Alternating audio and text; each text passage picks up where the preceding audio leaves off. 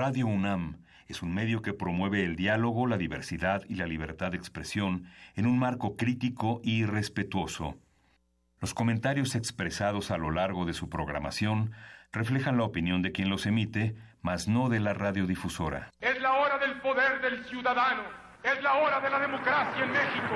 Confío en que todos sepan hacer honor al compromiso que han contraído. Elevar a su pueblo mediante sus propias leyes, aprovechando sus propios recursos y dirigiendo libremente sus destinos. Recordarnos que como ciudadanos todos tenemos una responsabilidad. Conocer nuestros derechos nos da herramientas para ejercerlos, pero sobre todo, defenderlos. Respetar y promover la cultura de la legalidad nos lleva a una convivencia pacífica y ordenada. Analiza y discute con nosotros los temas que nos aquejan día a día. La Comisión Nacional de los Derechos Humanos, la Facultad de Derecho de la UNAM y Radio UNAM presentan Derecho a debate. En la cultura de la legalidad participamos todos. Conduce Diego Guerrero. Hola, ¿qué tal? Muy buenas tardes. Bienvenidos a Derecho a Debate. En la cultura de la legalidad participamos todos. Mi nombre es Diego Guerrero y como cada martes les agradecemos que nos sintonicen por el 96.1 FM Radio UNAM. El día de hoy, bueno, me acompaña en los micrófonos quienes son la esencia de nuestra universidad, sus estudiantes, Renata Díaz Conti Licona, quien ya había estado con nosotros en la primera temporada, estudiante de la Facultad de Derecho de quinto semestre de la Facultad de Derecho de la Universidad Nacional Autónoma de México. Renata, un placer tenerte el día de hoy aquí en los micrófonos de Radio UNAM. Gracias Diego, siempre es un placer acompañarte. Al contrario, Renata. Y bueno, el día de hoy vamos a hablar sobre la independencia judicial. ¿Qué sabes sobre el tema, Renata? Ah, sé que es una garantía constitucional que establece que el poder judicial tiene que ser autónomo a todos los restos de los poderes, al resto de los poderes. ¿Quién- ¿Cuáles son los otros, el- los otros restos de los poderes? el poder ejecutivo y el poder legislativo y que a su vez no se tiene que ver influenciado por el poder político. en esos pesos y contrapesos que se requieren en el sistema político mexicano. Bien, vamos a escuchar las voces universitarias. ¿Qué piensa o qué sabe la comunidad universitaria respecto al tema que vamos a abordar el día de hoy? Y presentaremos después a nuestros invitados. No se vayan. Las voces universitarias.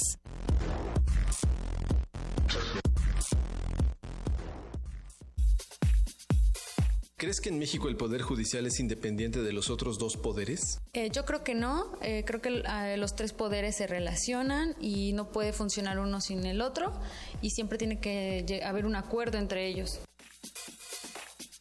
Eh, No, me parece que el Poder Judicial está como entrelazado con los otros dos poderes, ya que los otros administran o dictan las leyes y pues por ello el Poder Judicial no puede actuar de manera única. No, pues deberían, pero en realidad siempre han estado al servicio del Poder Ejecutivo principalmente y pues en cierto modo también del Legislativo, es decir, los tres siempre actúan a modo para beneficiarse mutuamente. Pues eh, yo creo que no, eh, no, no porque no esté establecido, sino porque en cuanto a poderes se trata, siempre hay algún modo de incluir pues las relaciones, ¿no? Entonces, posiblemente en un mundo ideal así debería ser, pero uno no sabe qué tan amañados están los funcionarios como para creer que realmente exista esa independencia. Escuchas Derecho a Debate. Llámanos al 55 36 43 39. Derecho a debate.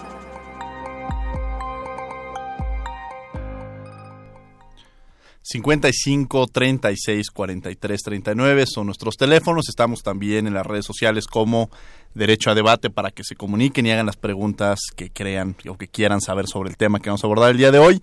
Como les mencionaba, nos acompaña el día de hoy en la conducción Renata Díaz Conti, estudiante de quinto semestre de la Facultad de Derecho. Renata, ¿quiénes son nuestros invitados? Tenemos como invitado al magistrado, eh, ah, perdón, al magistrado Francisco García Sandoval y al doctor Alberto Abad Suárez Ávila. Doctor Alberto Abad Suárez, quien es investigador del Instituto de Investigaciones Jurídicas de la UNAM. Un placer tenerlo el día de hoy aquí en los micrófonos de Derecho a Debate. Un gustazo estar aquí, Diego Renata, magistrado. magistrado Francisco García Sandoval, magistrado del séptimo Tribunal Colegiado en materia administrativa. Un placer tenerlo en Derecho a Debate el día de hoy. Muchas gracias, muchas gracias por la invitación. Al contrario, bueno, el tema que vamos a abordar es un tema que ha sonado en los medios de comunicación, que muchas veces se cuestiona, muchas veces no sabemos cómo está integrado el, el, este, el, poder judicial. Escuchábamos algunos que hay escepticismo en torno a cómo está, a, lo que representa el mismo. A veces se cuestiona lo que está, pero realmente muy poco sabemos o de pronto eh, se ha escuchado solamente en los medios de comunicación o se ha atacado incluso en algunas ocasiones al Poder Judicial. Eh, ¿qué, ¿Qué es el Poder Judicial, señor magistrado? O sea, ¿en cómo está estructurado? ¿Qué representa? En, esta, en lo que mencionaba Renata, en esta división de poderes en el Ejecutivo, Legislativo, ¿cómo la integración del Poder Judicial? Eh, sí, gracias. Bueno, el Poder Judicial, eh, hablando específicamente del Poder Judicial Federal, es una de las instituciones fundamentales del Estado de Mexicano, que pues como todo mundo, bueno, todos los que estudian o estudiamos derecho sabemos, pues está eh, constituye uno de los tres poderes eh, en que se divide el ejercicio de, del poder público, que es uno solo, dividido, dividido en tres, el poder legislativo, que como todo el mundo sabe, saben integran la Cámara de Diputados y la Cámara de Senadores, el poder legislativo que se deposita en una sola persona, el presidente constitucional, y bueno, pues el poder judicial que viene a constituir un contrapeso eh, en relación con los otros dos poderes, integrado por una Suprema Corte de Justicia de la Nación, tribunales colegiados y unitarios de circuito eh, y juzgados de distrito. Existe un órgano de vigilancia, eh, administración y disciplina, que es el Consejo de la Judicatura Federal, pero que no es propiamente depositario del Poder Judicial de la Federación, porque el depositario pues únicamente lo son los tribunales que he mencionado con anterioridad. Renata Díaz Conti. ¿Cuál es el papel que, que desarrolla el Poder Judicial de la Federación en el, en, en el Poder Judicial? Bueno, en México tenemos un sistema de doble jurisdicción. Entonces tenemos una jurisdicción federal, que es de la que ya se, a la que ya se refería el magistrado, pero además en cada uno de los estados de nuestro país tenemos un poder judicial local. Esto debido a que el sistema federal que hemos escogido es un sistema en donde no solamente las leyes son federales, sino también la aplicación de estas leyes nos ha generado un órgano grande de gobierno federal en donde el Poder Judicial de la Federación tiene su propia competencia. En principio, la competencia más importante que tienen los órganos eh, jurisdiccionales federales es el juicio amparo, es la forma tradicional en la que el Poder Judicial Federal ha participado. Y es un juicio de amparo que además en nuestro país tiene una historia de más de 160 años. Estamos eh, cerca de los 170 años, ¿no? ¿Qué es el amparo? el amparo es eh, la definición más sencilla que podemos dar es el medio de protección de los derechos humanos eh, de la gente en México, ¿no? ¿no? de los mexicanos, sino de la gente en México, de quien esté en territorio mexicano y pudiera sentir una violación a sus derechos, puede hacer uso del juicio de amparo y para eso están los tribunales federales. No existe el amparo a nivel local. Eh, cuando estaba en la carrera, una de las preguntas que hacía mi profesor de amparo, que era un muy buen profesor, era, eh, por favor, compañeros, para la próxima semana traigan su ley de amparo de Guanajuato. Y entonces ahí estaban los compañeros buscando la ley de amparo de Guanajuato, pues no existe la ley de amparo de Guanajuato es una materia federal.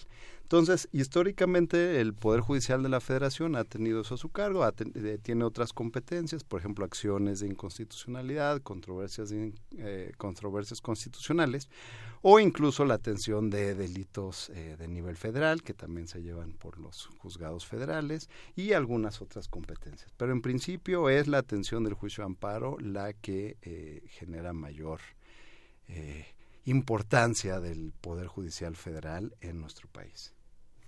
¿Y qué beneficio es que esto funcione a nivel, de una forma correcta en todo el país?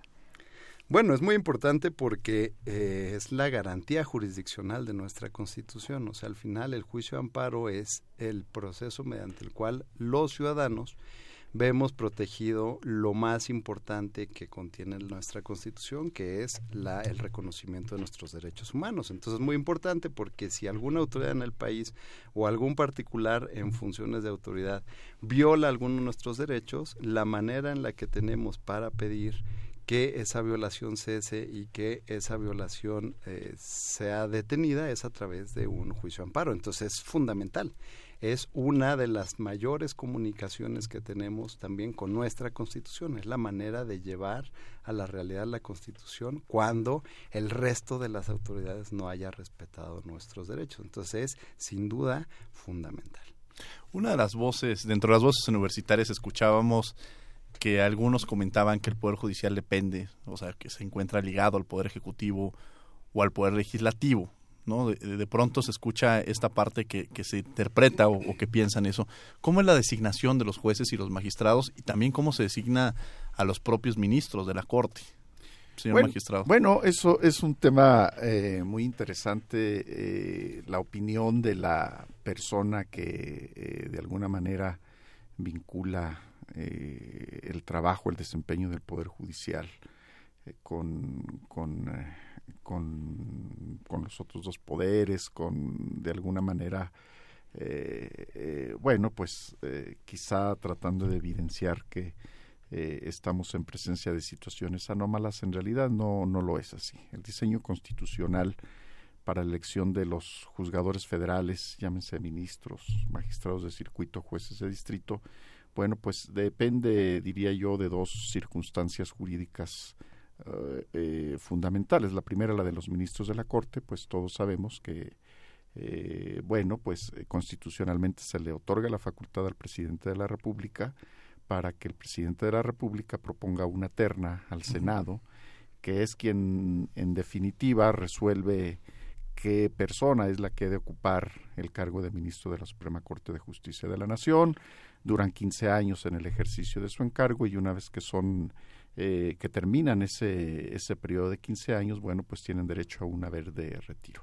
Esto no siempre ha sido así, eh, con anterioridad, recuerdo en la época de, Lázaro Cárdenas del Río, bueno, pues se propuso que los magistrados eh, de la Suprema Corte, los ministros de la Suprema Corte, duraran en su encargo solamente seis años.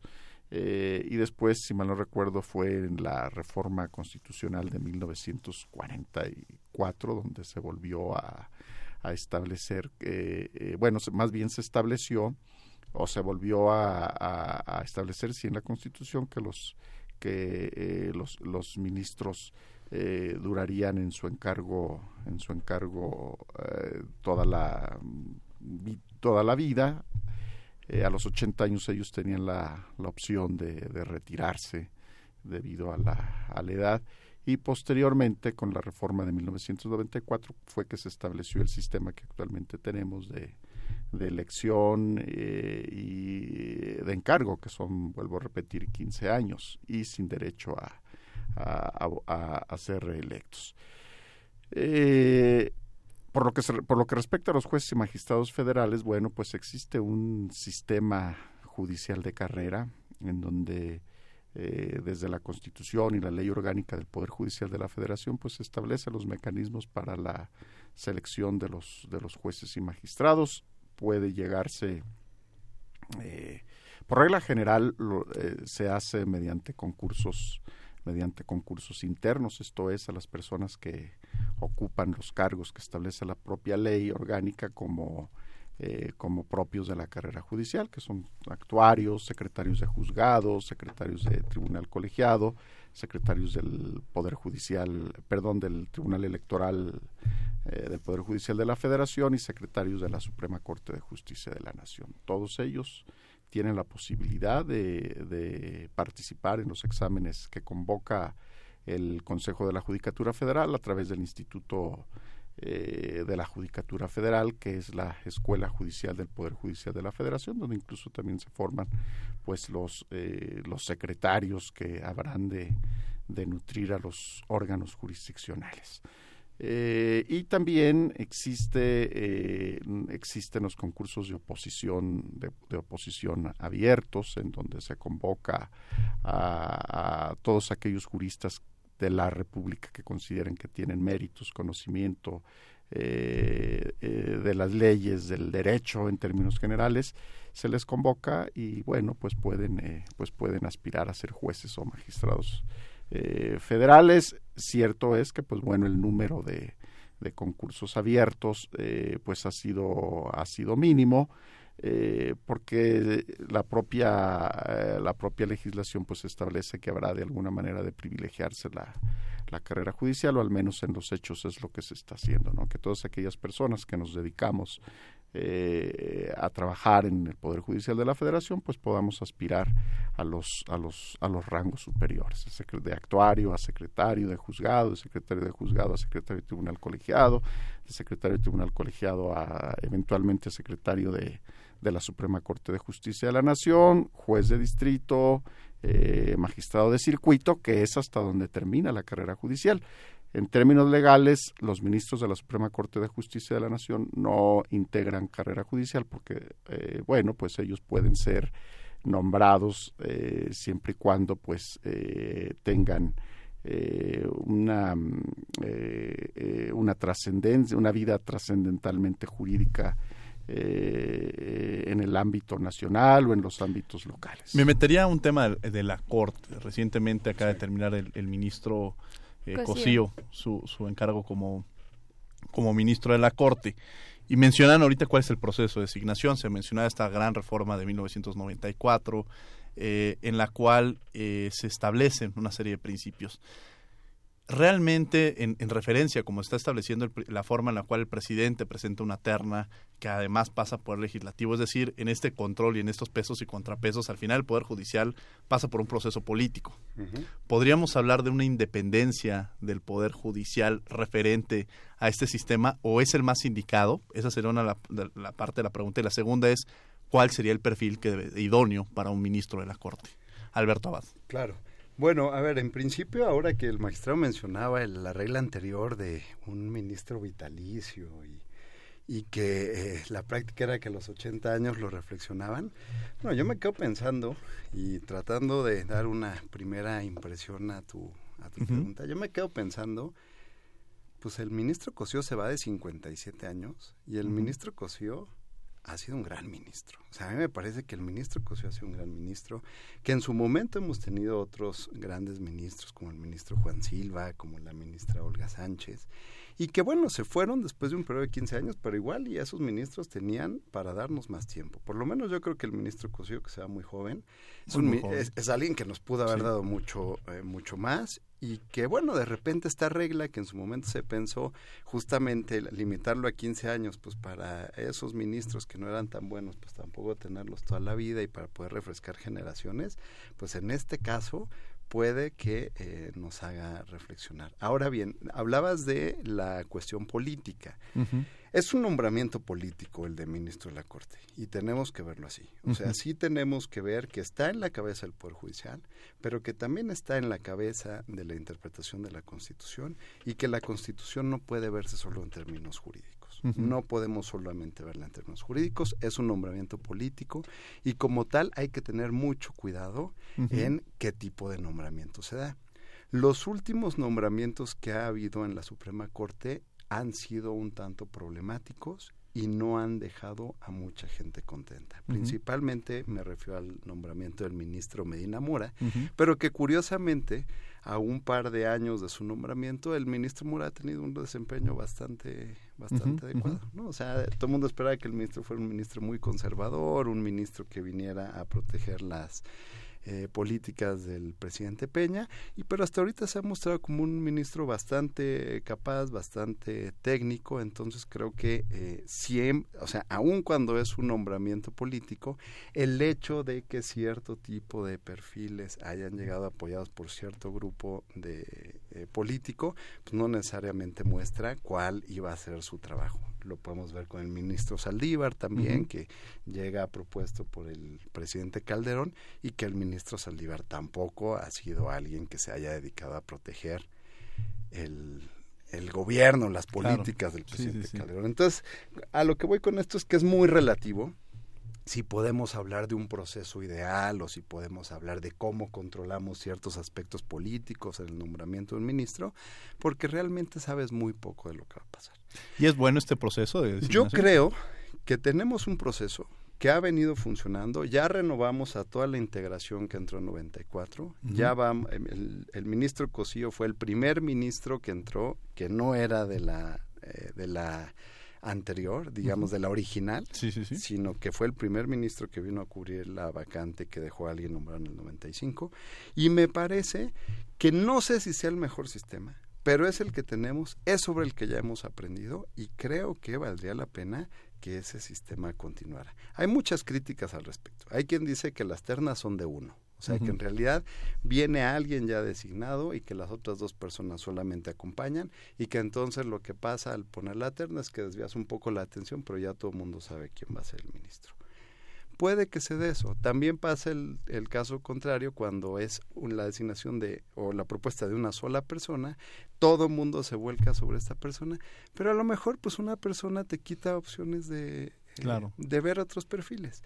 A mí me parece que hoy, y respondiendo a la segunda pregunta, eh, cuando eh, planteamos de cuál es el perfil adecuado, pues yo diría varias cosas. Primero, el gobierno actual, el gobierno entrante, no tiene ninguna persona, o sea, ninguno de los 11 ministros, bueno, los 10 ministros que hay, sí, sí.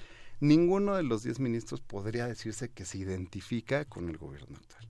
Entonces yo creo que el gobierno actual lo que va a buscar es buscar un perfil que tenga por lo menos algún tipo de simpatía hacia ellos. Y está bien, lo ha hecho cada presidente y lo tienen que hacer así. Entonces yo creo que lo primero que van a buscar es ese perfil.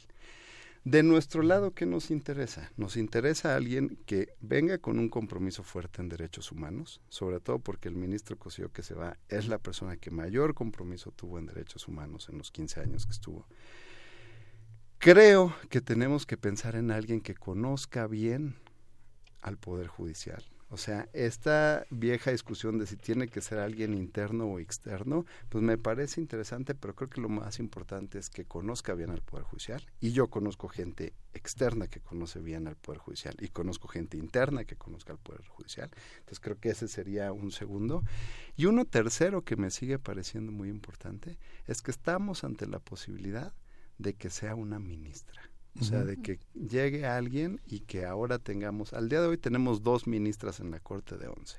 Entonces creo que es la posibilidad de que llegara una ministra y que ahora tengamos tres de once, que más o menos se, haya, se vaya equilibrando. No digo que tiene que haber una paridad absoluta y constante, pero sí creo que dos mujeres en la Corte sigue siendo una, eh, una cantidad baja. Entonces me parece que deberíamos aprovechar esta oportunidad para atraer a alguien más. Entonces alguien que conozca bien el Poder Judicial, alguien que tenga un compromiso fuerte con la protección de los derechos humanos y una mujer. ¿Coincide, magistrado, en el perfil? ¿Cuál sí, es el perfil? Sí, que... sí, yo, yo completamente de acuerdo, coincido con el doctor. A mí me parece que de entrada, eh, retomo lo último que él ha dicho, de que eh, hay la posibilidad de que pueda llegar una mujer. A mí me parece que debería de llegar una mujer, pero no nada más en esta elección, sino en la próxima de febrero, cuando se va la, la ministra Luna Ramos. Eh, bueno, pues son los dos nombramientos más cercanos, pero sí pienso que debería, deberían de ser mujeres también concuerdo, bueno, siendo yo del, del Poder Judicial de la Federación, ¿verdad? A mí me gustaría, pero es una aspiración eh, que llegara una magistrada del, del, del, del, Poder Judicial Federal o incluso de los poderes judiciales de los estados. A mí me parece que los poderes judiciales de los estados, eh, eh, bueno, pues no sé, creo que la ministra Olga fue la, una de las últimas que provino del ámbito del, Distrito Federal, pero eh, yo quiero hacer notar que los poderes judiciales de los estados son semilleros del Poder Judicial de la Federación. Infinidad de jueces y magistrados del Poder Judicial de la Federación fueron jueces de primera instancia, jueces de pueblos muy, muy pequeños. Eh, eh, recuerdo al ministro Humberto Román Palacios, él fue juez de primera instancia en el estado de Guerrero y le tocó alguno de los de los de los pueblos pues eh, más alejados eh, entonces bueno pues eh, a mí me parece que debe de voltearse también hacia los poderes judiciales de los estados a ver la gente que tiene muchas capacidades jurídicas pero también humanas y de formación eh, de distintas formaciones, académica incluso, que pueden hacer un extraordinario papel. También me parece que puede voltearse a ver a, los órganos administrativos. Ya tenemos ahorita un, ejemplo, el ministro Laines, bueno, pues viene del Tribunal Federal de Justicia Administrativa eh, y bueno, pues precisamente se, se, se, pensó en eso, ¿no? Pero creo que sí debemos de voltear hacia, voltear hacia allá, tratar de buscar eh, eh, buenos elementos, buenos magistrados, de esos que, que, que, cobran fama a nivel local y que, pues bueno, se, son gente muy interesante que le da mucho a la judicatura. Bien, pues efectivamente, yo los invitaría a que escucharan incluso el discurso de despedida del doctor, del ministro Cosío, que además es muy interesante porque habla también de esos equilibrios y, y comenta de su ponencia que al principio tenía personas que habían leído muchos libros, la última edición del último libro, y por otro lado había tenido personas que se habían dedicado a la parte judicial y que, y que ellos, aquellos que quizá no habían leído el último libro, pero tenían esa capacidad de ver un expediente, pero los otros que tenían esta formación académica quizá en su vida habían visto un expediente y que lo interesante o el ejercicio que se logró realizar, o que él lo menciona, es lograr esta empatía y lograr esos equilibrios en los cuales al final de su ponencia decía aquellos que quizá nunca habían visto, que quizá nunca habían leído el último libro que él menciona y que se habían dedicado al Poder Judicial lo estaban haciendo, y viceversa. Mis, mis compañeros que llegaron de la academia, pues de alguna manera empezaron a familiarizarse con los expedientes. Y creo que esos equilibrios coadyuvan muchísimo, y él lo mencionaba en su discurso, que es un discurso maravilloso como el cierra. Vamos a escuchar por tus derechos las notas más relevantes de la Comisión Nacional de los Derechos Humanos. Y regresamos porque vamos a hablar sobre la independencia judicial en este programa y, es un tema sumamente interesante y que estado escuchándose mucho. No se vayan, regresamos. Por tus derechos.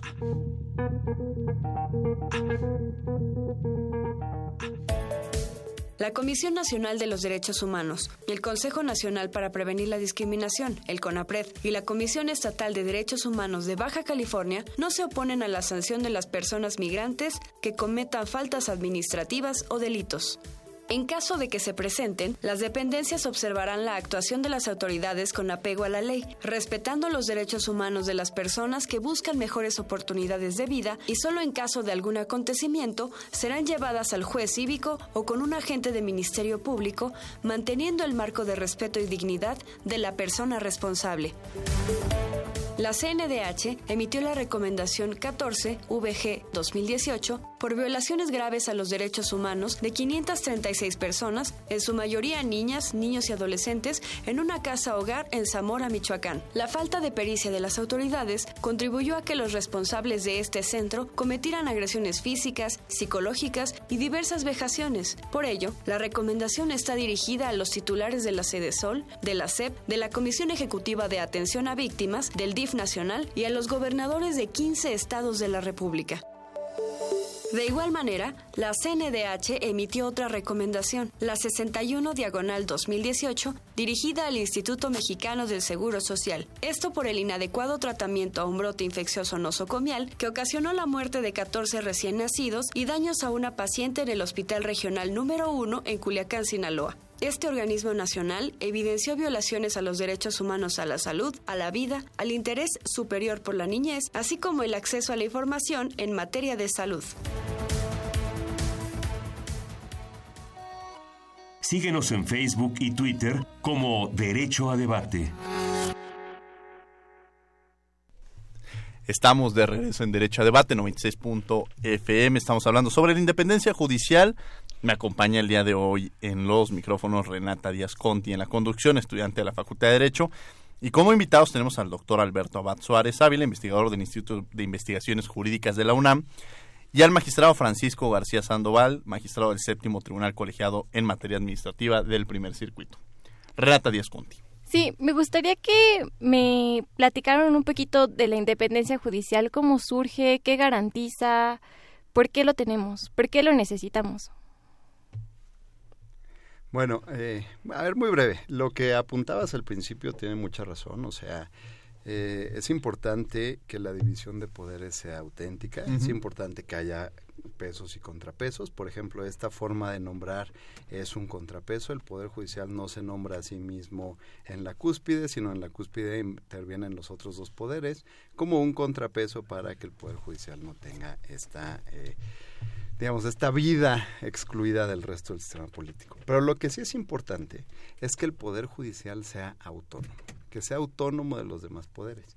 Y a su vez es muy importante que los jueces sean independientes. Pero fíjense, a diferencia del Poder Judicial, que tiene que ser autónomo de los otros poderes, los jueces tienen que ser autónomos no solamente de los otros poderes, sino también tienen que ser autónomos en la verticalidad que pueda haber en la estructura del Poder Judicial. Entonces, el juez tiene que ser autónomo no solamente de que vaya a venir un gobernador o de que vaya a venir un presidente a decirle cómo tiene que resolver, sino tiene que ser autónomo de que su superior digamos, en la estructura judicial, por ejemplo, que un magistrado no le puede decir al juez cómo resolver. El magistrado le podrá revisar su trabajo por vía jurisdiccional, pero no le puede decir cómo hacer. Y esa independencia también es muy importante. Entonces la tenemos a distintos niveles.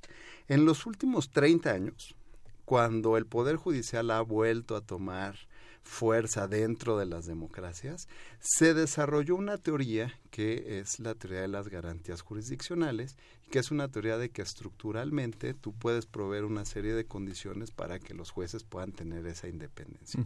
Entre esas condiciones está, por ejemplo, lo que el maestro ya hablaba de la carrera judicial, está, por ejemplo, que los nombramientos sean en condiciones de igualdad, que las promociones lo sean también está el que tengan una remuneración suficiente como para que su trabajo puedan desempeñarlo con la probidad y con la independencia necesaria y tenemos una serie de garantías. Eh, esta serie de garantías que van dirigidas a proteger la independencia judicial es lo que nos puede dar a nosotros los ciudadanos cierta tranquilidad de que la decisión que se tome en el juzgado pues se va a tomar como una decisión imparcial, como una decisión guiada por criterios de derecho y no por la intervención de alguien más. Retornando un poquito a la designación de los ministros, ¿cómo y mencionando que pues efectivamente era más bien una designación política y todo lo que ya habíamos platicado, entonces, ¿el Estado cómo puede garantizar verdaderamente la independencia judicial? Bueno, lo que tenemos que hacer es, primero, que el presidente, y esto es una responsabilidad presidencial muy importante, que el presidente eh, lance una terna de tres personas que las tres tengan la capacidad. O sea, yo creo que al final nuestro sistema jurídico está lo suficientemente desarrollado como para encontrar sin problema tres muy buenos candidatos o candidatas que puedan integrar esa terna. Después el Senado tiene que hacer bien su trabajo. Uno de los temas que hemos visto es que el Senado no ha sido muy exhaustivo en las últimas designaciones, tampoco creo que en las primeras, ¿no? O sea, el Senado sí tiene que ejercer ahí su poder y el Senado tiene además todo el derecho de que si ninguno de los tres candidatos o candidatas le resulta suficientemente competente para el puesto, puede regresarle la terna al presidente. Ya se han regresado ternas por el Senado. O sea, ya se han regresado ternas en donde le han dicho al Senado, eh, donde le han dicho al presidente, presidente, ninguno nos convenció. Si ellos dos van haciendo bien su trabajo, lo que nos queda a la sociedad es observar que se haga bien esto y la sociedad cuando está observando esto, bueno, también debe tener la responsabilidad de no metapolitizar el, el, el, proceso, o sea, aunque no sea el candidato que le guste, con que se siga el proceso suficientemente bien y con que la persona cumpla con el perfil y con que se haga una auscultación seria, creo que la sociedad debería darse por servida. Hablaron de un tema, el tema de la reducción, o sea, se está hablando del tema de la reducción del sueldo y mencionabas que se requería, eh, Alberto, un, un este eh, un sueldo que le permita de alguna manera poder realizar su trabajo. Y ahorita hemos estado escuchando la reducción que va a haber en los diversos ámbitos y uno que toca es el Poder Judicial, en el cual se han generado diversas discusiones. ¿A qué se refiere esto que se ha venido? Y le preguntaría a los dos, porque creo que es un tema sumamente importante y que ha estado en la agenda nacional el tema de que se pretende reducir en el Poder Judicial, el de los ministros, y el propio presidente, incluso en, sus conferencias de prensa, de prensa, ha dicho que, bueno, que, que pese a las molestias que estén a favor o en contra, él lo va a llevar a cabo porque así tiene que ser. ¿Qué pasa con esto o en qué consiste esto? Gracias. Bueno, yo aquí eh, quiero ser muy enfático, muy claro. Desde mi perspectiva, a mí me parece que eh, la ley que establece la reducción de los salarios, no solamente de los integrantes del poder eh, ejecutivo y legislativo, sino de los del judicial, eh, bueno, es algo que se atenta contra la independencia judicial. ¿Por qué? Atenta contra la independencia judicial porque justamente como garantías no propiamente de los juzgadores, sino de la, sino de la sociedad, eh, nosotros eh, debemos de tener garantizada, y al hablar, al decir nosotros, o sea, todos los jueces y magistrados federales y locales, pues bueno, deben de tener, deben de tener el ingreso para poder eh, vivir una vida, una vida decorosa. Esto no es algo gratuito, no es algo, una especie de, de canonjía, una especie de privilegio, sino es una garantía que trasciende a la sociedad. Y esto, pues bueno, a México llega desde la Constitución de 1787 de los Estados Unidos de Norteamérica. No debemos nosotros olvidar que constitucionalmente nuestros poderes están diseñados a semejanza de los, de los que existen en Estados Unidos. Incluso los nombres de, de, de los tribunales de circuito, juzgados de distrito, Suprema Corte, pues obedecen a una copia casi fiel y exacta de, de los de los Estados Unidos. Eh, en Estados Unidos se consagró ese, ese, ese principio de, eh, o garantía de los jueces que, bueno, más que a los jueces es para, es para la sociedad en general, de que no se puedan disminuir los salarios. ¿Por qué? Porque aquel que tiene la facultad de determinar eh, cuánto gana una determinada persona tiene en sus manos prácticamente la voluntad, la voluntad de esa persona. Eh, tiene que ver con pesos y centavos, pero eh, esto sería darle una visión, una visión muy, eh, mm, pues muy reducida, porque detrás de los pesos y centavos, de lo que gana un juez, de lo que gana un magistrado, bueno, pues tenemos nosotros toda una, una toda una historia, toda una teoría que, nos viene desde, desde el varón de Montesquieu, ¿no? que él hablaba en el espíritu de las leyes de la división de poderes y desde entonces empieza a perfilar eh, justamente eh, la, eh, el tema relativo a cuánto debe de ganar un, juez. Y esto fue tomado por el, por el constituyente norteamericano en la constitución de 1787 y ahí justamente es donde se hablaba, donde se decía, bueno, aquel que es el que paga, pues es el que tiene de alguna manera la voluntad de, de, de la, sobre, la, voluntad de las personas porque, pues bueno, esas personas tienen que sobrevivir. Entonces se hizo una, una un, el artículo, la sección tercera, artículo tercero de la Constitución de Estados Unidos, bueno, pues estableció esa, esa garantía, ese derecho para los jueces de que no pudieran ser reducidos sus salarios durante los encargos, durante su encargo. Aquí en México tenemos una historia muy interesante porque en la Constitución de 1857 sí se estableció como derecho de los jueces como garantía la irreductibilidad de los salarios. No fue materia de discusión en la Constitución de 1917, sino que fue llevado este principio hasta la reforma constitucional de 1928. Y en todas las reformas constitucionales, nueve del artículo 94, que es el que establece eh, esa garantía de irreductibilidad del salario, bueno, pues siempre ha permanecido o siempre había permanecido intocada hasta ahora que el Poder Legislativo, bueno, considera que debe dársele una sacudida al Poder Judicial, eh, eh, partiendo de un eh, apotegma en el sentido de que los jueces ganan mucho y de que nadie puede ganar más que el presidente de, el presidente de la República. Alberto Abad. En, el mismo tema, porque creo que es un tema en el cual la propia Comisión Nacional de los Derechos Humanos presentó este, una acción de inconstitucionalidad respecto a esta ley de salarios máximos, que nadie puede ganar más que el presidente de la República. Me gustaría también conocer tu opinión respecto a este tema. A ver, en, principio coincido con lo que señala el magistrado, o sea, creo que una carrera judicial fuerte ha sido importante que haya salarios atractivos en el Poder Judicial, pero además que haya expectativa, o sea, si hay un Poder Judicial que ha crecido y que ha funcionado, y si hay algo que ha funcionado en estos años de democracia mexicana, ha sido cómo ha crecido el Poder Judicial. Tiene muchas fallas, tiene muchas fallas. Me parece que en esta gran transformación que está pensándose en la administración actual, el Poder Judicial tiene que participar también.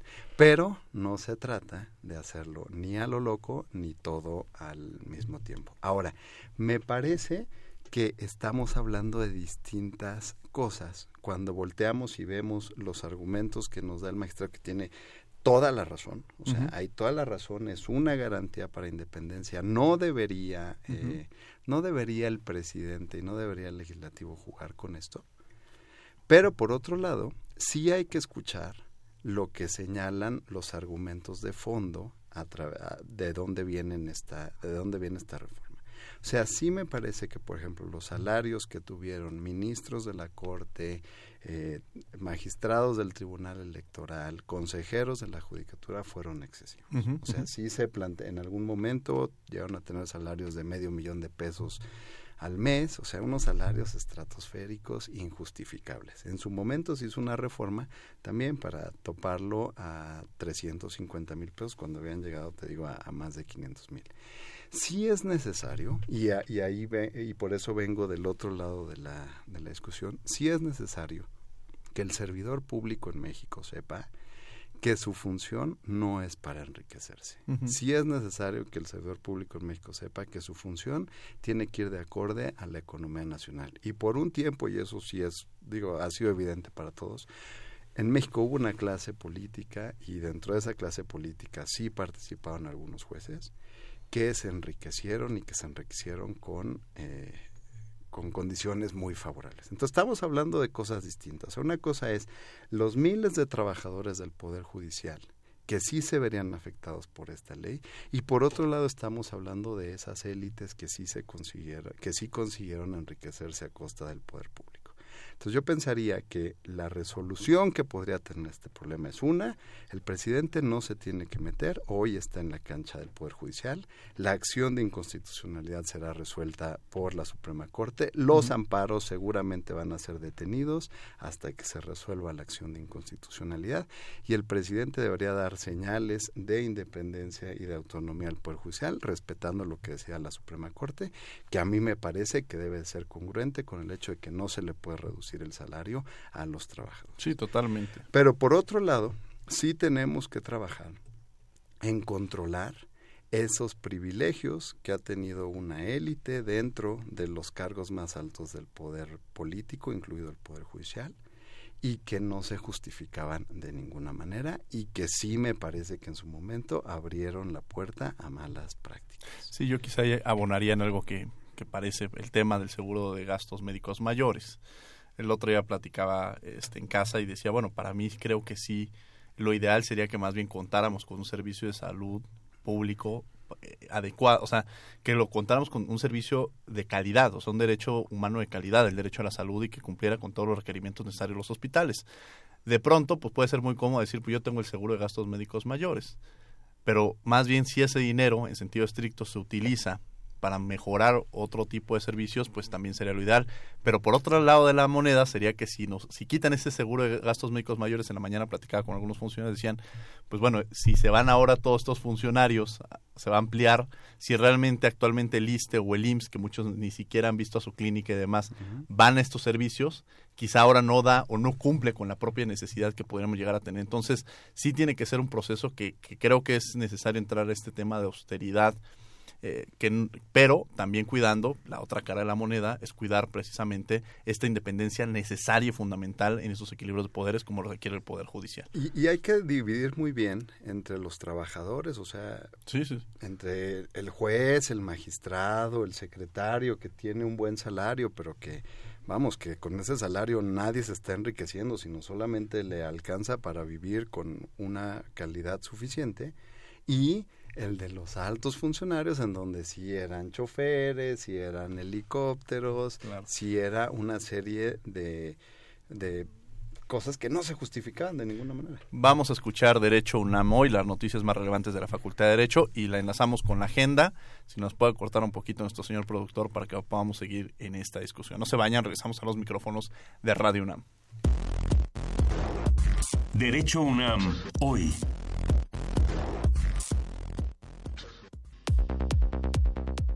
La semana pasada se llevó a cabo el foro Ciudad, Democracia y Sustentabilidad, con la presencia del licenciado Miguel Ángel Cancino, procurador ambiental de la Ciudad de México, el ingeniero Arnoldo Martínez, dirigente del colectivo de Propuesta Urbana, y la licenciada Cintia Altamirano, especialista en Derecho Ambiental y Urbano. En el foro se habló sobre movilización social en torno a los megaproyectos, la nueva agenda urbana, la constitución de la Ciudad de México y el desarrollo regional sustentable. Arnaldo Martínez subrayó la necesidad de romper paradigmas y planear la ciudad a nivel metropolitano, en donde se incluye al Estado de México, a Morelos e Hidalgo, además de aprovechar el 100% del agua pluvial, recuperar las aguas jabonosas y acercar a los hogares a las fuentes de trabajo y escuelas la comunidad universitaria celebró los 25 años de Fundación UNAM con la carrera nocturna Búhos, cuya salida y meta fue en el imponente Estadio Olímpico Universitario. Esta vez se dieron cita alrededor de 2.500 corredores, entre estudiantes, profesores y trabajadores de diferentes escuelas que recorrieron el estadio desde las 7 de la noche. Amigos y familiares de los participantes los alentaron con emocionantes goyas, mientras la estudiantina de la Facultad de Derecho entonaba el himno universitario y deportivo a cada oportunidad. A lo largo de 25 años, Fundación UNAM ha otorgado becas a 538.126 universitarios a través de sus diferentes programas de apoyo a la docencia y a la investigación, en los niveles de bachillerato, licenciatura y posgrado. Te invitamos a sumarte a Fundación UNAM. Sé parte del compromiso por la educación de cada vez más jóvenes mexicanos. La Facultad de Derecho llevó a cabo el Foro de Actualización Jurisdiccional ante el ejercicio de los derechos ambientales y urbanos, donde la magistrada presidenta del Tribunal de Justicia Administrativa de la Ciudad de México, Yasmín Esquivel Moza, propuso un catálogo de delitos en materia ambiental y dotar de facultades vinculantes a la Procuraduría Ambiental y del Ordenamiento Territorial, la magistrada presidenta afirmó que dicha dependencia debe convertirse en un órgano autónomo y dejar su estatus de órgano descentralizado de la administración pública. Y al finalizar el evento, aseguró que todas sus propuestas serán entregadas a la nueva administración del gobierno capitalino, encabezado por Claudia Sheinbaum. Agenda semanal.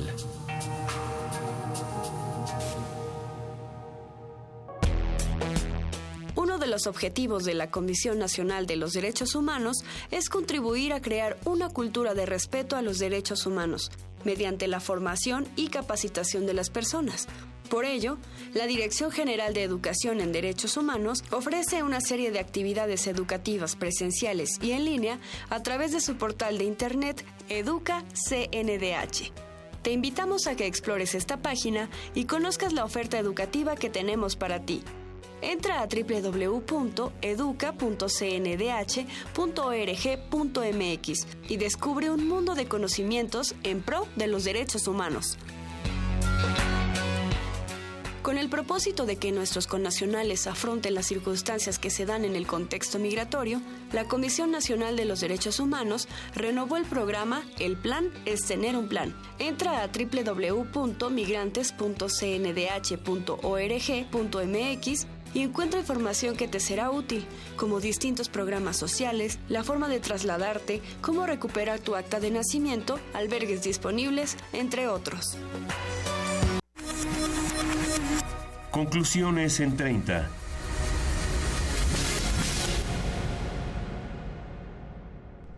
...55, 36, 43, 39... ...hemos tenido algunas llamadas... ...agradecemos a Luis Cruz su opinión referente al cumplimiento que se debe tener del trabajo que se realice, la objetividad con la que se lleva a cabo y precisamente critica un poco el, hecho de que eh, del, sueldo que reciben los ministros, pero también critica un tema que también ha sido muy discutido, el tema de los familiares. Dice, bueno, de pronto está la, la odontóloga, la, que es un familiar del, y que hay muchos familiares en el Poder Judicial y él menciona ese tema. Le agradecemos a, Luis Cruz que, haya hecho referencia al mismo. Bien, pues estamos hablando sobre esta independencia del Poder Judicial. Traíamos esta discusión precisamente sobre los sueldos, si son ideales o no. El, magistrado quería hacer ahí una acotación. Sí, no, bueno, a mí me parece que debe de, debe de haber salarios dignos. estoy completamente de acuerdo con el doctor. Eh, ha habido, me parece que en las altas cúpulas, eh, no nada más del Poder Judicial, sino de los poderes legislativos, del Poder Ejecutivo y de los organismos constitucionalmente autónomos, bueno, pues ha habido, ha habido excesos. A mí me parece que sí se deben, se deben eh, acotar esos excesos, que todo mundo debe de ganar lo que establezca la ley y que todos los que somos funcionarios públicos nos debemos de sujetar a lo que estrictamente ganamos. Eh, quienes estamos en el Poder Judicial, que es en donde yo he trabajado pues prácticamente toda mi vida, pues sabemos perfectamente que no nos vamos a volver ricos, que estamos ahí por una eh, por una cuestión de, de, amor, de cariño a la carrera jurídica, de cariño a la carrera judicial, eh, y que ha habido excesos, pues por supuesto que ha habido excesos.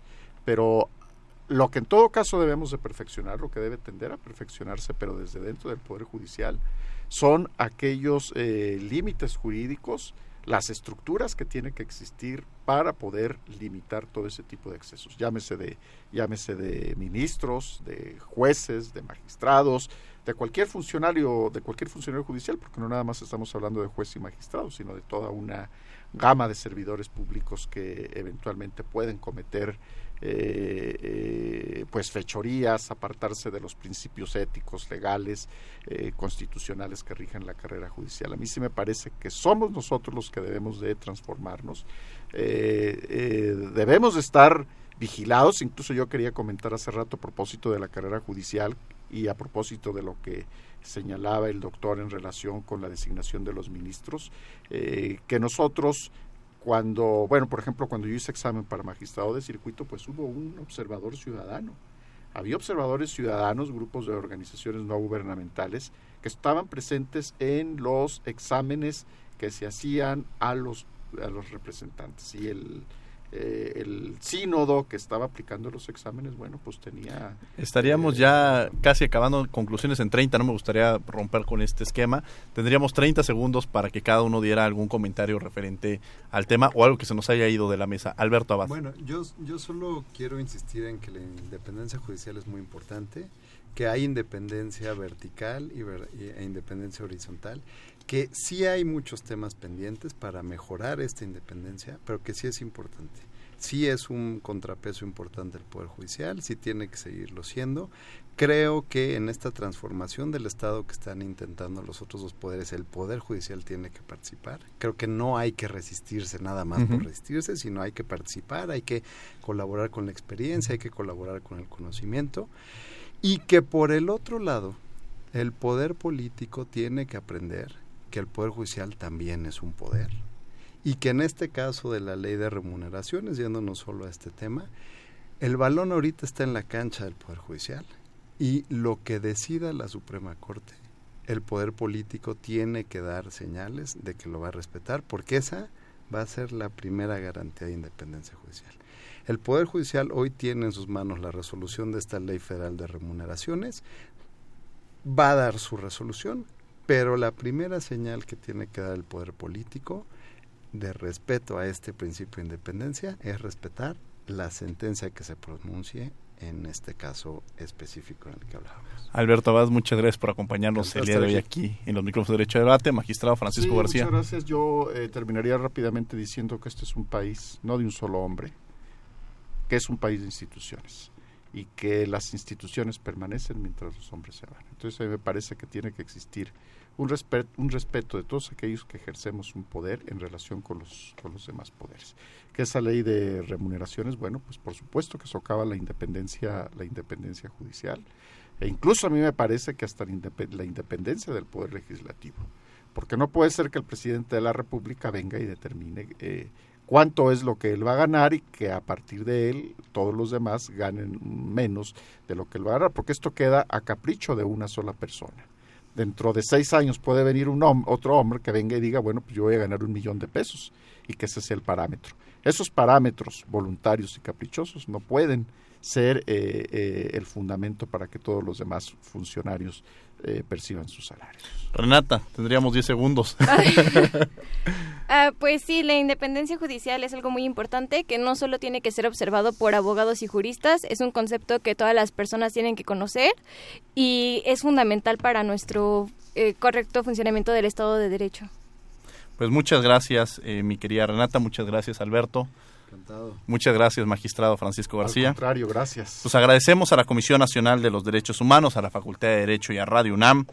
En los controles técnicos, José Jesús Silva, en la asistencia Angélica Salazar, Elías Hurtado, Jocelyn Rodríguez, Lorena Redondo, redacción y voz de las notas, Ana Salazar.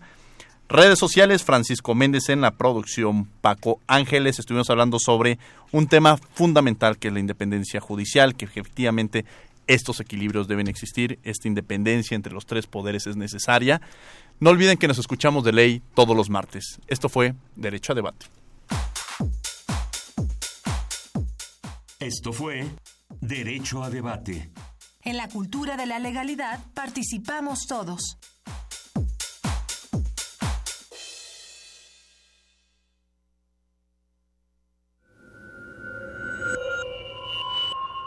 Escuchas 96.1 de FM.